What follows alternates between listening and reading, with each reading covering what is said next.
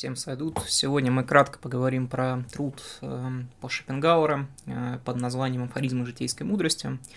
Артура Шопенгауэра я прочитал не так давно, и мне хочется об этом поговорить. Опять же, на будущее. Я не претендую ни в коем случае на лавры философа.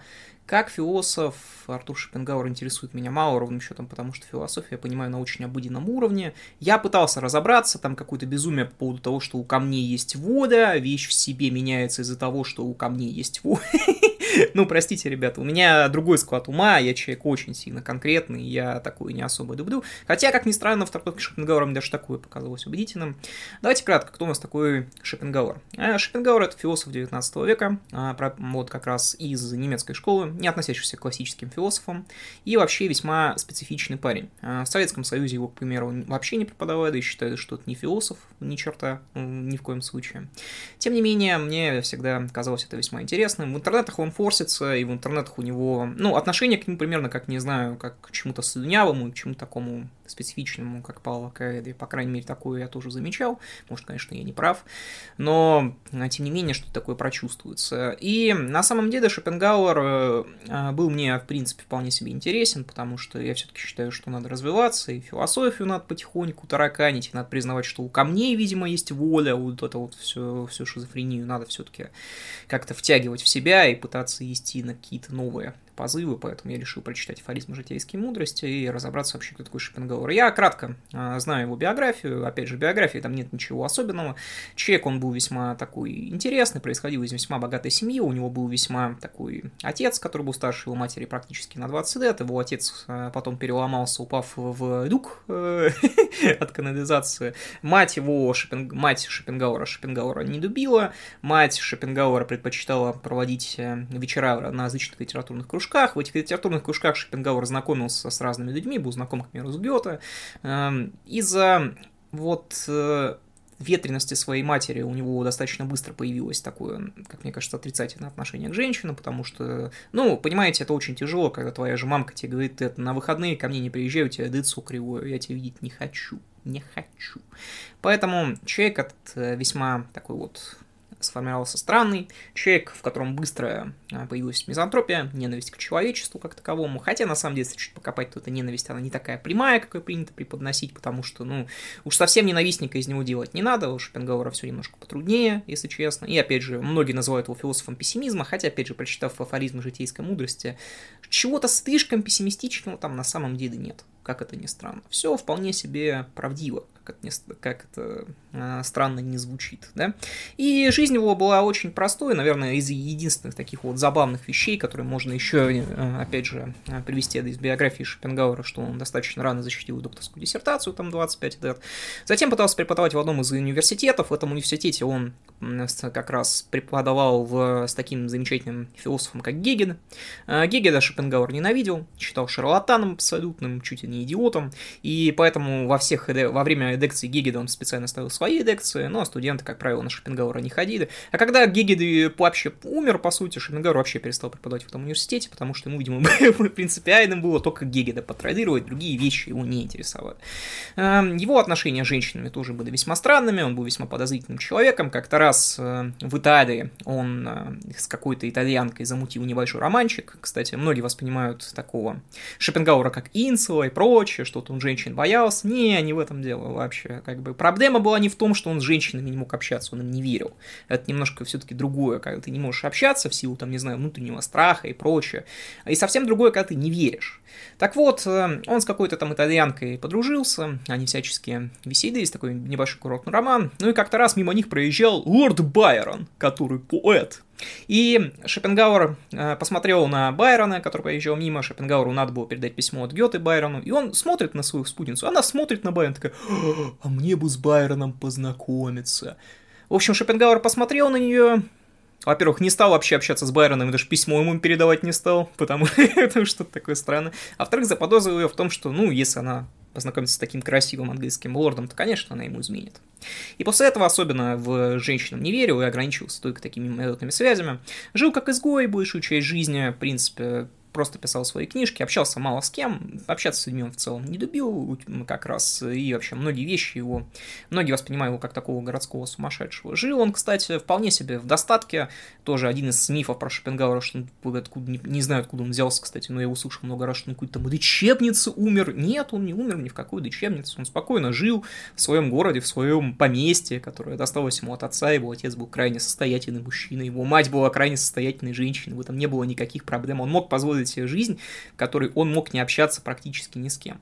И, э, и даже смерть его, которая тоже такой в лечебнице, ни в какую не лечебницу. Во-первых, Шопенгауэр не болел до 70 лет вообще практически никогда, что, кстати, тоже очень сильно недооценивают. То есть у человека было э, очень сильное здоровье само по себе. А потом у него сердце прихватило э, в каком-то вот такой, ну, как один из побочных, как понимаю, симптомов до пневмонии, такую, ну, чаще всего, понятно, пневмония совершенно другое, никак не связанное с сердцем, но какое-то жжение он почувствовал, даже не обратил внимания, а потом просто умер в своей гостиной, э, насколько я понял, вообще пока кофе пил. То есть в этом нет, ну, ему было уже за 70, да. то есть э, ничего в этом страшного не было, ничего, знаете, просто часто вот э, социолюбы, назовем это так, да, они любят поносить вот Шопенгауэра как такого, ну, смотри, человек вот с людьми не общался и умер там вообще непонятно где, непонятно, ну, в своей гостиной, попивая кофе, какая проблема, это далеко не самая плохая смерть, и когда тебе за 70, поэтому Шопенгауэр в этом плане прожил такую жизнь весьма странную, но тем не менее уже при его жизни его начали признавать, э, его признавали различные композиторы, его признавал, к примеру, Рихард Вагнер. Шопенгауэр очень ценил философию музыки и отмечал, что вот именно Вагнер является моим отражением э, именно в мире музыки, потому что он, грубо говоря, считал, что именно музыка может выражать истинную душу человека. Вот как бы это сейчас ванина не позвучало, но я философию понимаю как ванит, простите меня, простите. Когда-нибудь это может быть изменится. Поэтому мне стало интересно, такой человек прям такой, ну, знаете, по-настоящему неординарный. И я неординарности люблю, в том числе и философия. Тем более странно пытаться, вот если вы начинаете пытаться освоить философию хоть на базовом уровне, начинает Гегеля, это вообще странно, поэтому я решил, ой, ой, Женя, настал момент почитать Шопенгауэра и афоризмы житейской мудрости. Афоризмы житейской мудрости на самом деле имеют малый какой-то такой философский оттенок. Это, безусловно, грубо говоря, краткое описание того, как должен жить настоящий человек. То есть это правило жизни по Шопенгауэру. Шопенгауэр пытается нам рассказать, как мы вообще должны жить. А, я отмечу сразу же несколько вещей. Первое, а, из всех философов, что я читал, читал не так, не, так много, Ницше, Штирнеров, прочих. У Шопенгауэра лучший литературный стиль. Он вообще не вычурный, но это лучший литературный стиль, что я видел у философов вообще. То есть у него удивительная легкость. У английских философов даже есть поговорка, что, ну, очень часто Шопенгауэр, э, философ, э, грубо говоря, идеи других философов выражал лучше, чем они сами. То есть тут в чем проблема-то, да? То есть у человека очень хороший литературный слог, поэтому если вы... Это сразу же такой вот небольшой забег вперед. А, если вы вообще будете планировать как-то ознакомиться с философией, то, конечно, имеет смысл именно начинать Шопенгауэра, потому что он очень простой. Он очень прост. И эфоризм житейской мудрости, правда, это не совсем философия, но мне кажется, там в других трудах, ну, ничего особенного, ну, как бы стести-то вряд ли пропадет, поэтому это еще очень лайтовенько и очень хорошо прописано само по себе. А, Шопенгауэр начинает с того, что необходимо обязательно признавать, собственно, я. Шопенгауэр в этом труде делает особое внимание на сохранение счастья, которое всегда следует из здоровья. А Шопенгауэр, несмотря на то, что очень часто подносит как такого бесконечного идеалиста и прочее, он не верит в то, что идеализм возможен без организма. Организм – это единственный ваш способ восприятия реальности, и если он у вас находится в плохом состоянии, вы очевидно, что будете несчастны. Это очень простая вещь, и поэтому про организм нужно заботиться. Другое дело, что Шопенгауэр предлагает заботиться о нем как эпикурейц, причем про эпикурейцев у нас тоже много анекдотов ходит. Кажется, что они там в оргиях участвовали, да, направо и налево пиды и бесконечно. И, знаете, умирали от бесконечных возлияний. Все-таки это не совсем так. Все-таки скорее то, что имеет Шопенгауэр, счастье, это, грубо говоря, отсутствие страдания. Это именно оно. Это не излишний какой-то вот такой всплеск, да. Это не то, что ты пошел в разнос, пошел как бы, не знаю, по наркотикам, пошел по алкоголю. Нет. Это счастье, это когда ты не делаешь то, что тебе доставляет несчастье если кратко, да? И в этом вот очень просто. Но, опять же, здоровье – это то, что пропагандирует Шопенгауэр весь этот труд. И поэтому, опять же, ну, прям пессимизм-пессимизм, а все-таки очень, на самом деле, позитивные мысли из этой книжки достать-то очень легко, как это ни странно. Потому что действительно так, здоровье надо сохранять, это прям очень простая вещь, да. А, кроме этого, а, тут опять же проявляются его программные заявления. Первое относительно одиночества. Опять же, а, Зачитаю небольшой фрагментик. Человек умный будет прежде всего стремиться избежать всякого горя. Добыть спокойствие и досуг. Он будет искать тихой скромной жизни, при которой бы его не трогали. А поэтому при некотором знакомстве с так называемыми людьми он остановит свой выбор на замкнутой жизни, а при большом уме на полном одиночестве. Ведь чем больше человек имеет в себе, тем меньше требуется ему извне, тем меньше могут дать ему другие люди. Вот почему интеллигентность приводит к необщительности. Если бы качество общества можно было бы заменить количеством, тогда стоило бы жить даже в большом свете. Но, к несчастью, 100 дураков вместе взятых не составят и одного здравомыш... здравомыслящего. Вот вам и уже такие вот вещи специфичные. Действительно, всю эту книгу Шопенгауэр, он как бы намекает, что одиночество это очень хорошо. Одиночество надо хорошо воспринимать. Другое дело, что здесь я не буду согласен вообще. Потому что мне кажется, что Шопенгауэр, он говорит все-таки про очень прямое общение. Он имеет в виду именно общение, когда вот вы встретились с каким-нибудь, ну, не знаю, Васяном вашим с одного и того же подъезда, вы такие, о, Васян, привет, как там рыба ловится-то в нашей речке замечательной. И Васян такой, о, я вчера вот такого окуня поймал, размером, что твоя жена, а еще с твоей жены мы ведро раков сняли. То есть вот такие вот замечательные, замечательные переговоры, но как бы именно против такого общения. Эм, другое дело, если мы общение будем воспринимать чуть более обширно, как, не знаю, там, в семантике какой-нибудь, науки о знаках, да, где, например, вот Юрий Лотман в своих лекциях, он, к примеру, заявляет, что, например, вот чтение книг – это общение. И мне очень близко это понятие. Мне очень близко. Фактически все, что создано вокруг вас, это создано человеком. Поэтому общение не стоит только воспринимать как разговор с Васей из соседнего подъезда. С Васей из последнего подъезда действительно чаще всего можно не разговаривать. Вася вам, скорее всего, каких-то эм, умных вещей не расскажет. Другое дело, что, опять же, если вы не Шопенгауэр, если у вас нет богатой мамы и богатого папы, общаться с людьми вам придется. Вот, ну, придется. Потому что любая работа, она построена на общении. Будь это работа руками, будь это работа ногами, будь это работа егерем в лесу, вам все равно придется с кем-то общаться. И здесь уже просто-напросто возникает некая необходимость. Вот просто-напросто некая, необходимость, к сожалению. Для того, чтобы Шопенгауэр мог не общаться большую часть своей жизни, его бате пришлось очень сильно пообщаться в свое время. Вот выразимся вот так. Поэтому, к сожалению, другие формы существования, эта форма существования, мне кажется, очень привлекательной относительно того, чтобы жить всю жизнь в одиночестве, но, к большому сожалению, я не представляю, как это возможно на практике. Вот в современном обществе так точно, тем более, что все равно иногда тянет пообщаться с людьми, которые представляют для тебя определенную ценность, потому что, ну, я не знаю, как у Шопенгаура в жизни было, но ты же не будешь ходить и говорить, что все вокруг тебя ничтожество. Ну, это что же неправда. Я встречал людей, с которыми я с удовольствием поговорю. И, ну, может быть, я социо это... социодуб, но тем не менее. Э, также здесь есть некоторые вещи, которые мне тоже очень близкие. Прежде всего, критикуют как раз Шопенгауэр концепт скуки. Во-первых, говорит, что скука бывает только у ограниченных и глупых людей, с чем я, в принципе, согласен, абсолютно. И я как бы... Э, меня всегда изумляло, вот всегда, знаете, когда ты сидишь в какой-нибудь компании, там какая бесконечный разговор по ой, скучно, скучно, развлеки себя, у нас такое количество entertainment а, столько развлечений. Э, висите сколько угодно, можете просто сесть и подумать. Э, время, оно не бывает скучным, как ни странно. Вы можете развлекать себя как захотите. Ну и кроме этого, там интересная э, мысль относительно возраста, что как раз в зрелом возрасте уже скуки никакой нет, потому что время идет быстро, а зато молодости скуки много, потому что время идет медленно. Тем самым, кстати, Шопенгауэр плевать хотел на вот эти вот механистические модели Ньютонов, Декартов, про то, что вот время, пространство, они независимы от человека. Шопенгауэр Шопенгауэр это вообще ни черта не верит. Шопенгауэр говорит, не, нифига, все зависит только от человека, потому что человек может воспринимать реальность только через свои, только сам. То есть только вот у нас единственный инструмент, это наши глаза, наши, не знаю, там, наш нос, наша кожа, вот мы только так воспринимаем реальность. Никаких доказательств, что ее существует, нет. Вот кроме вот этих вот ощущений, которые мы имеем. Вот и все. А, чего я изумился? Читаю я опять Шопенгауэра, читаю, вдруг расизм, расизм, расизм. Вдруг Шопенгауэр такой, а, вы знаете, что как бы негры, все общеизвестный факт, это отсталые. Я такой, ой-ой-ой, опять, опять.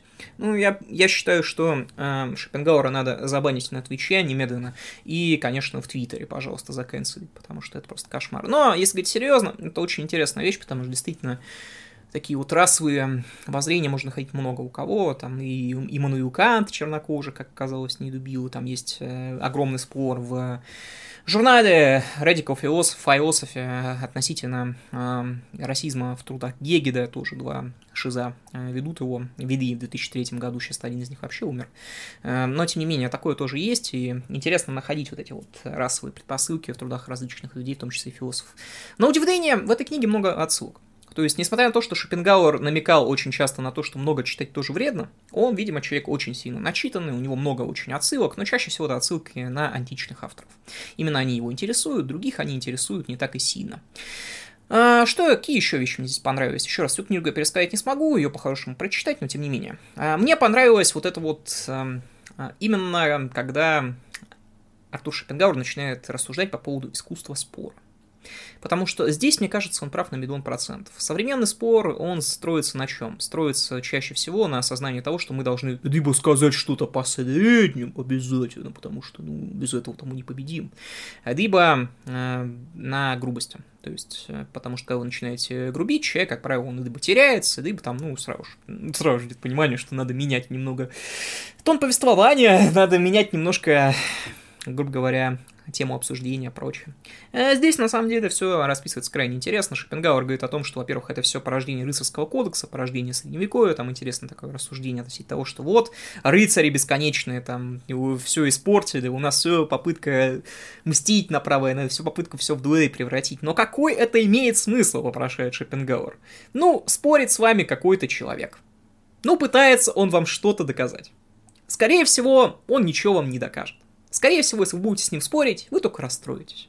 Не обращайте внимания. Вообще, наплевать. У вас должна быть внутренняя гордость. Вы должны просто-напросто пройти мимо и сказать, э, дружище, мне все равно. Я прав. И все.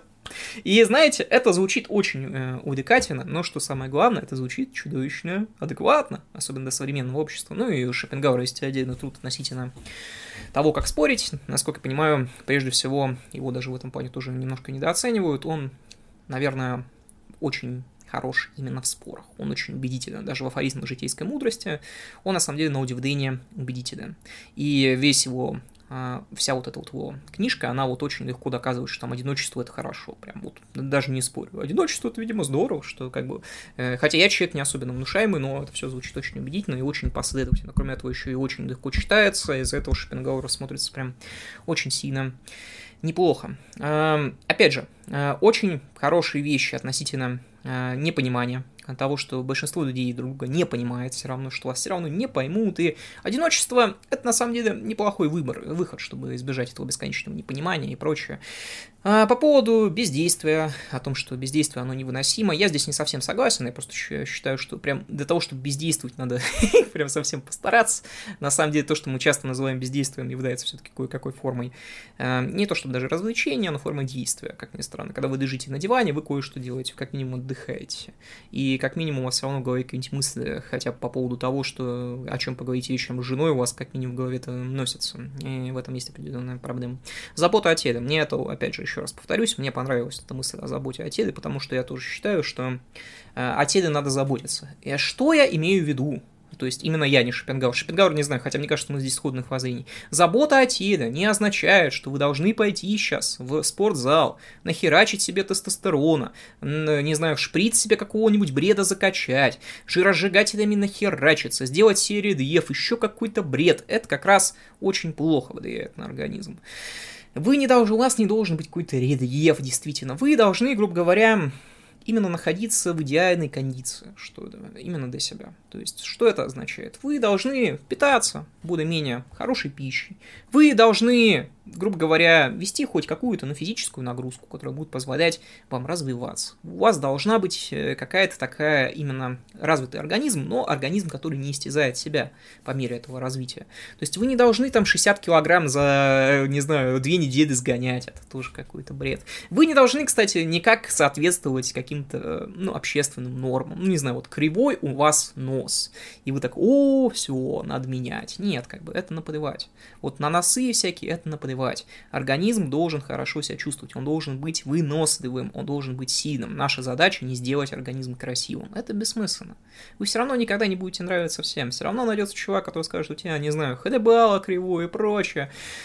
И, исходя из внутренней гордости, вы должны гордиться уже тем, во-первых, что у вас есть, хотя это трудно, особенно для меня, потому что я, не знаю, например, мне своей внешностью, своим организмом всегда было тяжело гордиться. Но, тем не менее, самое главное для нас это сделать организм наиболее сильным и наиболее жизнеспособным, чтобы он мог, грубо говоря, не страдать чтобы он не страдал, но тем не менее и не слишком погружался в бесконечные радости бытия, да. Вот это вот э, счастье в отсутствии страдания что вас ничего не болело, но тем не менее организм был очень выносливый. Мне кажется, вот так вот забота о теле в этом плане очень хорошо.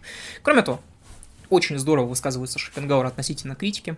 Он говорит о том, что критика полезна в том числе и от критикующего. Когда вы критикуете, вы извлекаете самую прямую пользу, потому что вы отмечаете некие проблемы.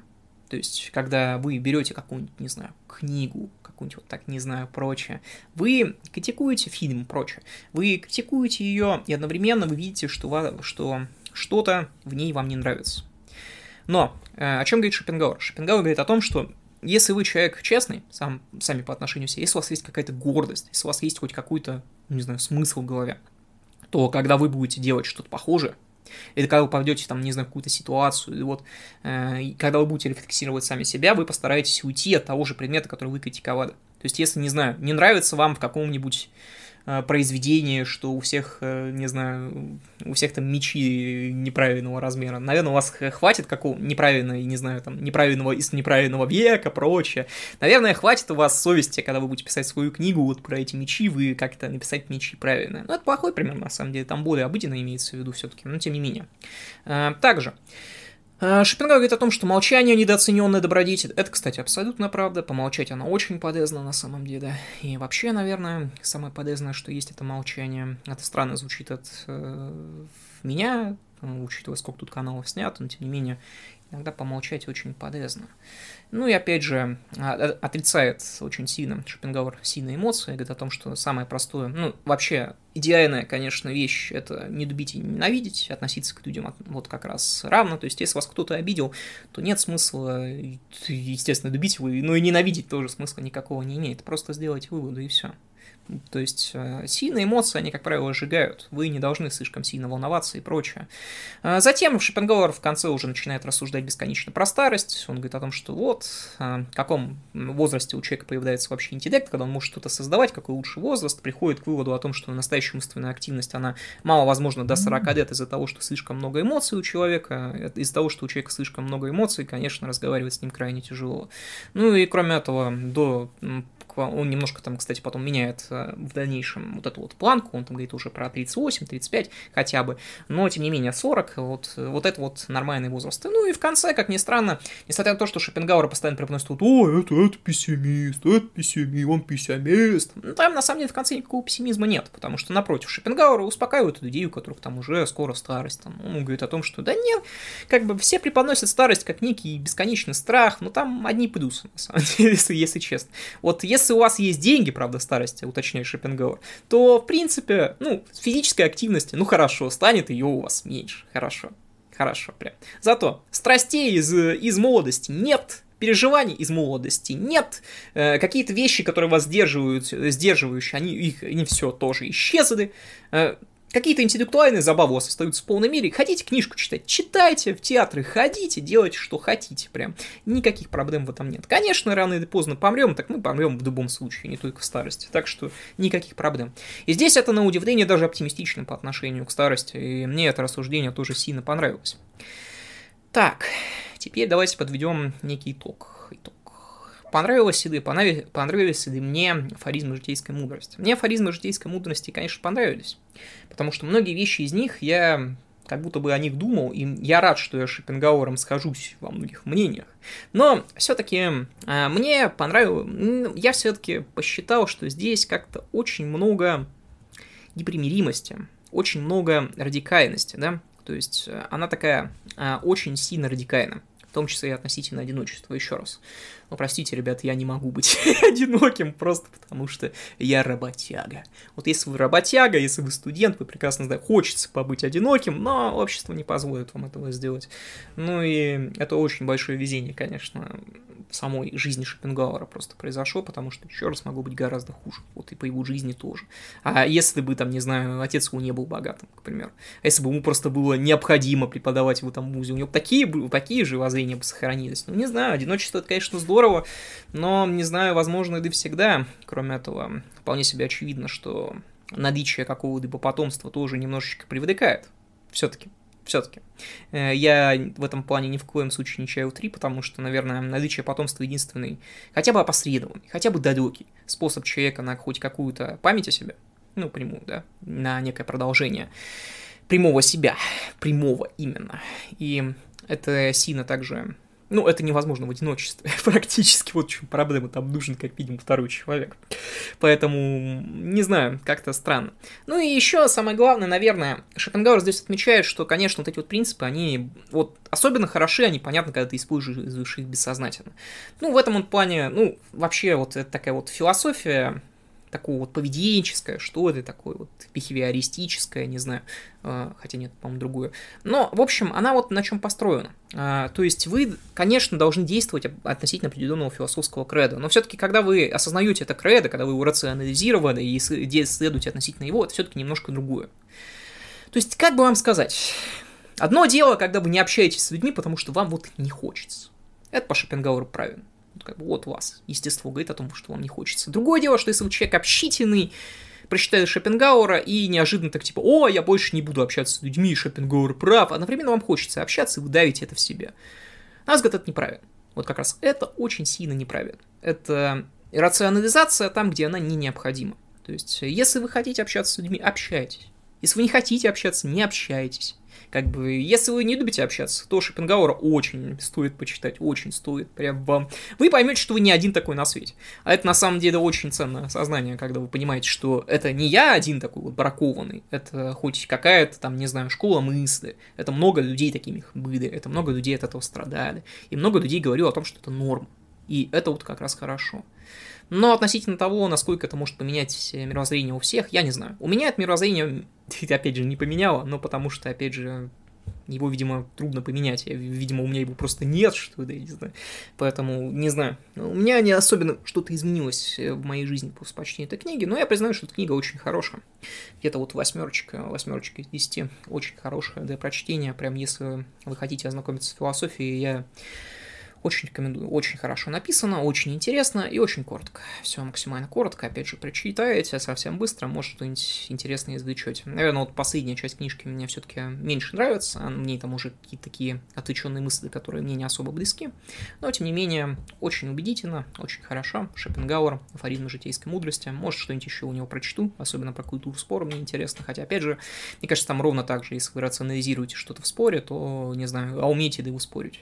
Если как это ни странно. Вот это звучит очень странно, но тем не менее, э, то, что я сейчас говорю, потому что рационализация, логика, они, как ни странно, переоценены. Очень сильно, очень сильно переоценены. И это я легко докажу как-нибудь но не сегодня. Так что за сим все. А, спасибо за внимание. Завтра у нас выходит подкаст про Дмитрия Руса. И это будет великий подкаст. Так что за сим все. Спасибо за внимание и пока. Пока.